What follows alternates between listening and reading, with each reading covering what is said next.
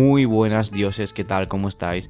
Mi nombre es Jesús, vuestro dios todopoderoso Zeus, y os quiero dar la bienvenida a Olympus. Os quiero dar la bienvenida al monte Olimpo.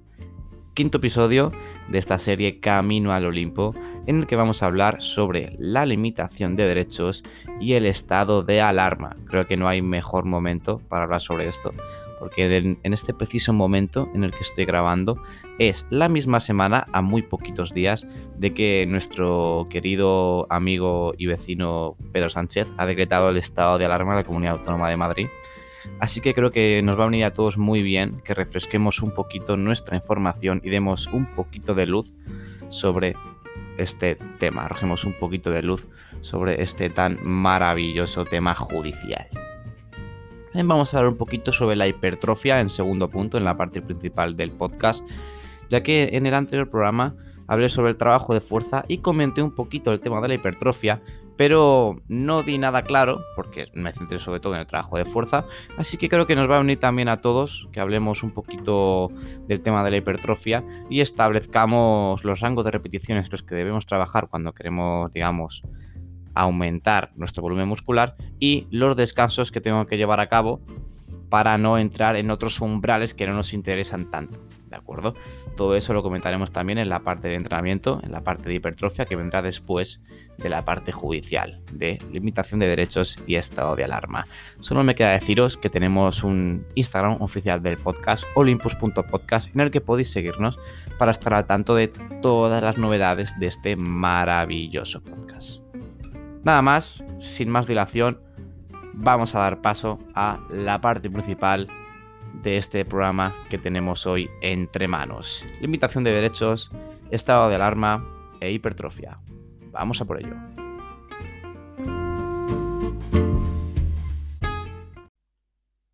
Bueno, dioses, pues ya estamos todos aquí preparados y más que listos para hablar un poquito sobre la limitación de derechos y el estado de alarma. Solo como recordatorio, solo como recordatorio, la máxima norma que hay en el ordenamiento jurídico español es la Constitución española, ¿de acuerdo?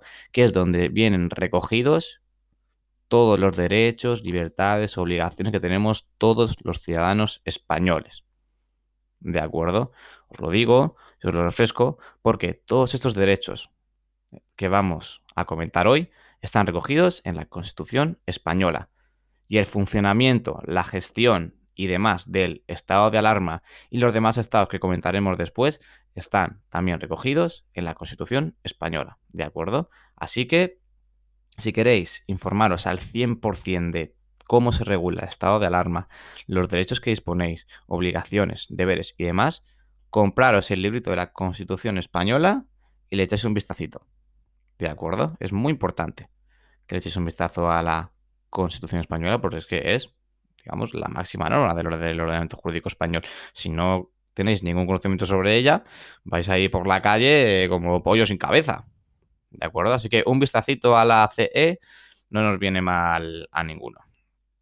Empecemos, chicos, empecemos. Lo primero es saber qué es el estado de alarma, ¿verdad? ¿A qué nos referimos cuando hablamos de estado de alarma? Vale. El estado de alarma, chicos, es, como su propio nombre indica, un estado en el cual el presidente del gobierno, ¿de acuerdo? El presidente del gobierno convoca al Consejo de Ministros y estos efectúan un real decreto. ¿De acuerdo? Este real decreto, esa norma que ha emanado del presidente de, de gobierno al Consejo de Ministros, después real decreto, consiste en limitar una serie de derechos. ¿De acuerdo? Consiste en limitar una serie de derechos, los cuales comentaremos después, ¿vale? ¿Por qué se puede dar el estado de alarma? O sea, ¿por qué se puede instaurar el estado de alarma?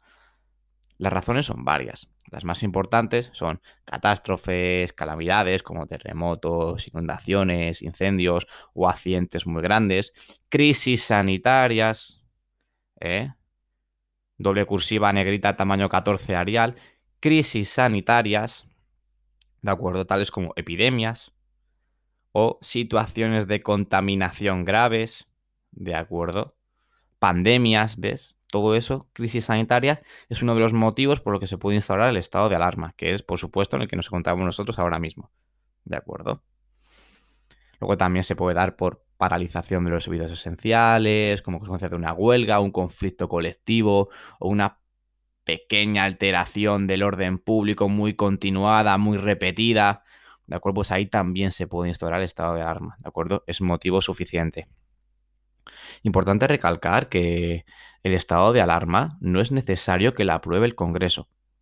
¿De acuerdo? No es necesario que la apruebe el Congreso, la Cámara Baja del Poder Legislativo, ¿vale? No es necesario que la apruebe el Congreso.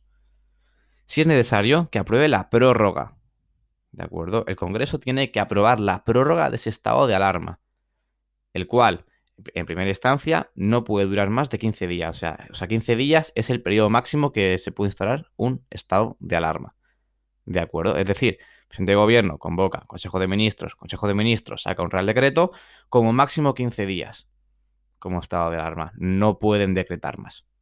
¿De acuerdo? No pueden decretar más. Para poder prorrogarlo, lo tiene que aprobar el Congreso. Pero en primera instancia, simplemente con darle cuenta, que eso es, que vaya allí, el presidente del gobierno se suba a la tribuna y diga, pues he instaurado el estado de alarma porque los españoles, no sé qué, no sé cuántos, de ahí un poquillo a la chapa. Y punto, ya eso le vale, ¿de acuerdo? El Congreso no tiene que aprobar nada, pero la prórroga sí. ¿De acuerdo? La prórroga sí. Otra cosa es que después la prórroga, claro, se apruebe o no, por apoyo parlamentario o no, eso ya, ya lo veremos en un futuro. Es como la situación en la que estamos ahora mismo nosotros, ¿de acuerdo? Los madrileños y algunas comunidades autónomas también por ahí. Y ahora mismo estamos confinados, porque han confinado la Comunidad Autónoma de Madrid y muchos municipios, por un estado de alarma, por supuesto que sí. Pero en dos semanas, si el presidente del gobierno quiere seguir con ese estado de alarma y tener todos esos poderes bajo su mando, ¿de acuerdo? Lo tiene que aprobar el Congreso. Y el Congreso tal y como está ahora, tal y como está ahora mismo la Cámara, que está muy dividida, que tenemos una Cámara muy dividida, es que fijaos, estamos viviendo un momento histórico dentro de la política española, ¿eh? Un momento histórico. Y no precisamente para bien. No precisamente para bien. La Cámara está completamente dividida. La Cámara está completamente dividida. Es por estos mismos motivos por los que ahora mismo el presidente del gobierno ni se le puede ocurrir presentar una cuestión de confianza frente al Congreso, por ejemplo, porque si la Cámara está completamente dividida, nadie le asegura que va a sacar la mayoría simple. Nadie. Absolutamente nadie. Porque hay tantos grupos parlamentarios tan distintos entre todos ellos y todos hacen tanto ruido que es muy complicado que el presidente del gobierno saque adelante cualquier cosa. Fíjate que te digo, cualquier cosa con el Congreso. Vivimos ahora mismo en España una situación política un poco desastrosa y caótica. Pero bueno, ya veremos, ya veremos cómo acaba eso. Estado de alarma. Se puede instaurar por lo que ya os he dicho antes. Catástrofe, calamidades, accidentes crisis sanitarias, que es el actual por el que se ha dado ahora. Pero también, aparte del estado de alarma, hay más estados, ¿no? ¿Qué pasa si la cosa va a más? ¿De acuerdo? El estado de alarma es el primero de tres estados que se pueden instaurar, ¿de acuerdo? Está en primer punto el estado de alarma, en segunda posición el estado de excepción y en tercera posición el estado de sitio. ¿De acuerdo? Estado de alarma, lo que os he comentado antes. Estado de excepción se suele instaurar cuando ya hay unos, unos conflictos colectivos bastante grandes, ¿de acuerdo? Es decir, cuando la seguridad ciudadana o el orden público ya se ve gravemente afectado, ¿de acuerdo? Por ejemplo, lo que ocurrió en Cataluña. Eso ya es otro tema que ya comentaré en un podcast, porque me gustaría dar mi punto de vista respecto a esto.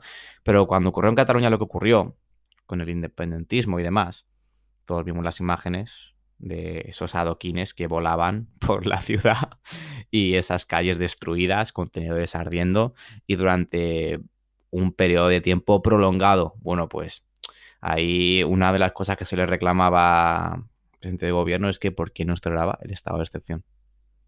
¿De acuerdo? ¿Por qué no instauraba el estado de excepción? ¿De acuerdo? Es verdad, es verdad que el estado de excepción lo tiene que aprobar, eso sí, el Congreso, pero es que el presidente de gobierno ni siquiera lo propuso. Entonces, bueno, cuestiones políticas bastante debatibles, ya lo dejamos para otro podcast, pero, pero para que lo sepáis, estado de excepción, cuando ya hay una grave alteración del orden público y se ve afectada un poco la seguridad ciudadana, ¿de acuerdo? Una grave alteración ya del orden público. El, siguiente estado, estado de sitio, ya ahí salen los militares a la calle. Eso ya es frente a una insurrección, cuando se ve afectado o se puede ver afectada la soberanía e integridad del territorio español. ¿De acuerdo? Mucha gente decía que en un estado de sitio con lo de Cataluña, ¿eh? Porque la integridad del territorio español se estaba viendo afectada, porque de repente unos catalanes se quieren independizar y ese, ese cacho del territorio de la península, ese cacho español, no lo querían quitar a todos los españoles. Entonces, mucha gente decía que no, no, es que ahí tienen que ir los militares. Estado de sitio. Uf, ahí ya te estás metiendo en más cosas, ¿eh? Porque el, régimen que se va a llevar a cabo es el régimen militar. Y la jurisdicción militar para muchos temas. Y eso ya es un tema muy serio. Ya te estás metiendo en temas muy serios. Estado de sitio. Algún día ya hablaré también del estado de sitio. Madre mía, llevo de programa ya 10 minutos. ¿Cómo me enrollo, chicos? Más que las persianas. Pero bueno, no viene bien también dar pequeñas pinceladas de estos temas por encima. Lo dicho, eh, estado de alarma, excepción y sitio. Estado de alarma, calamidades, crisis sanitarias, etc. De acuerdo. No tiene que aprobar el Congreso, pero sí tiene que dar cuenta el presidente de gobierno frente a ellos. Hasta ahora sencillo. ¿A que sí? ¿En qué nos influye a nosotros, los españoles, el estado de alarma? En que nos van a limitar una cierta serie de derechos. ¿Vale? Nos van a limitar una cierta seria, uy, seria, serie de derechos. ¿De acuerdo? Os voy a decir ahora los derechos que nos pueden limitar con el estado de alarma.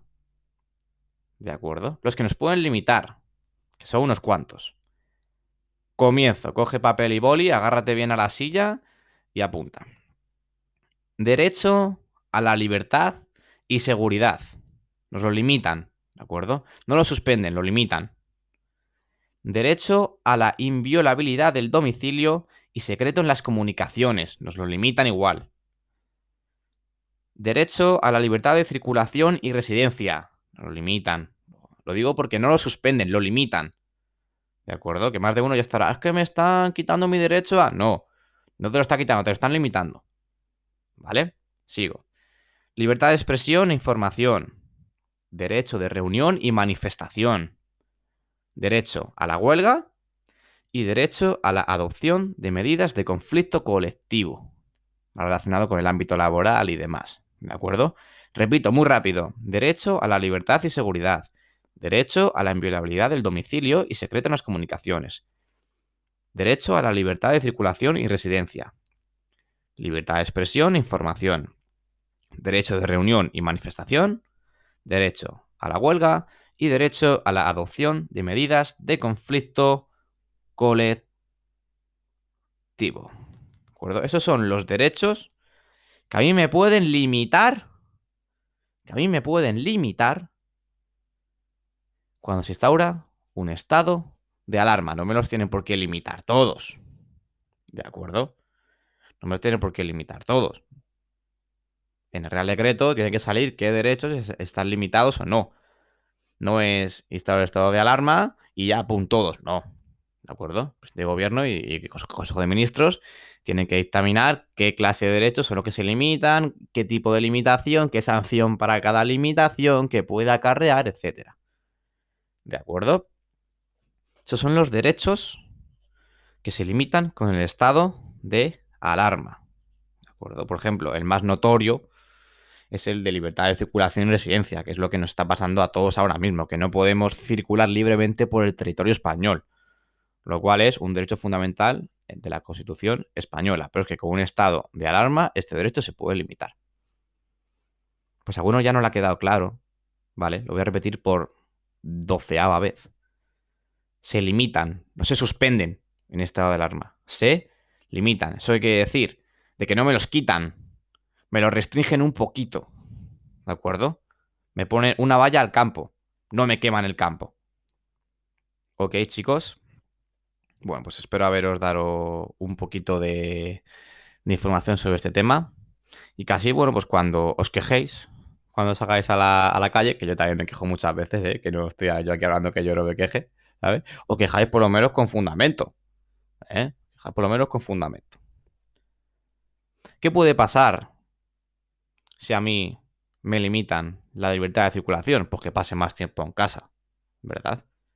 Al pasar más tiempo en casa, más tiempo libre voy a tener que hacer en casa, porque no voy a poder salir a la calle. No me puedo ir a tomar esa cerveza con mis colegas, pues me tengo que quedar en casa. ¿Haciendo qué? Ahí voy.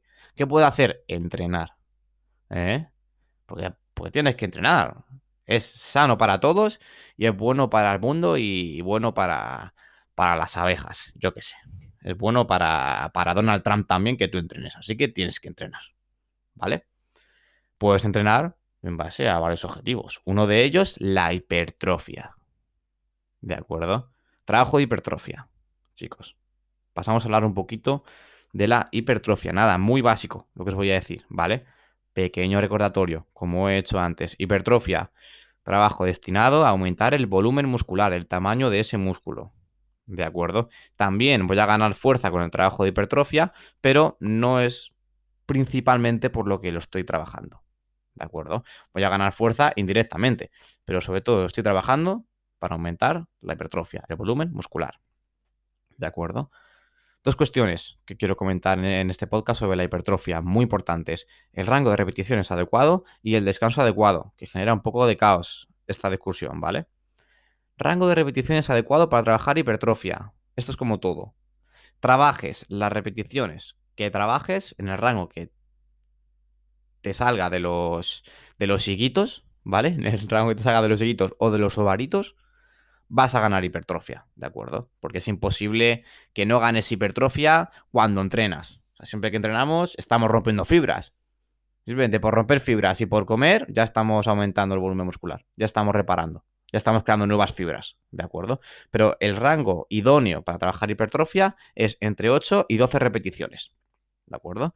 Rango idóneo 8, uy, 8 12. Entre 8 y 12, ¿vale? Repito, rango idóneo entre 8 y 12.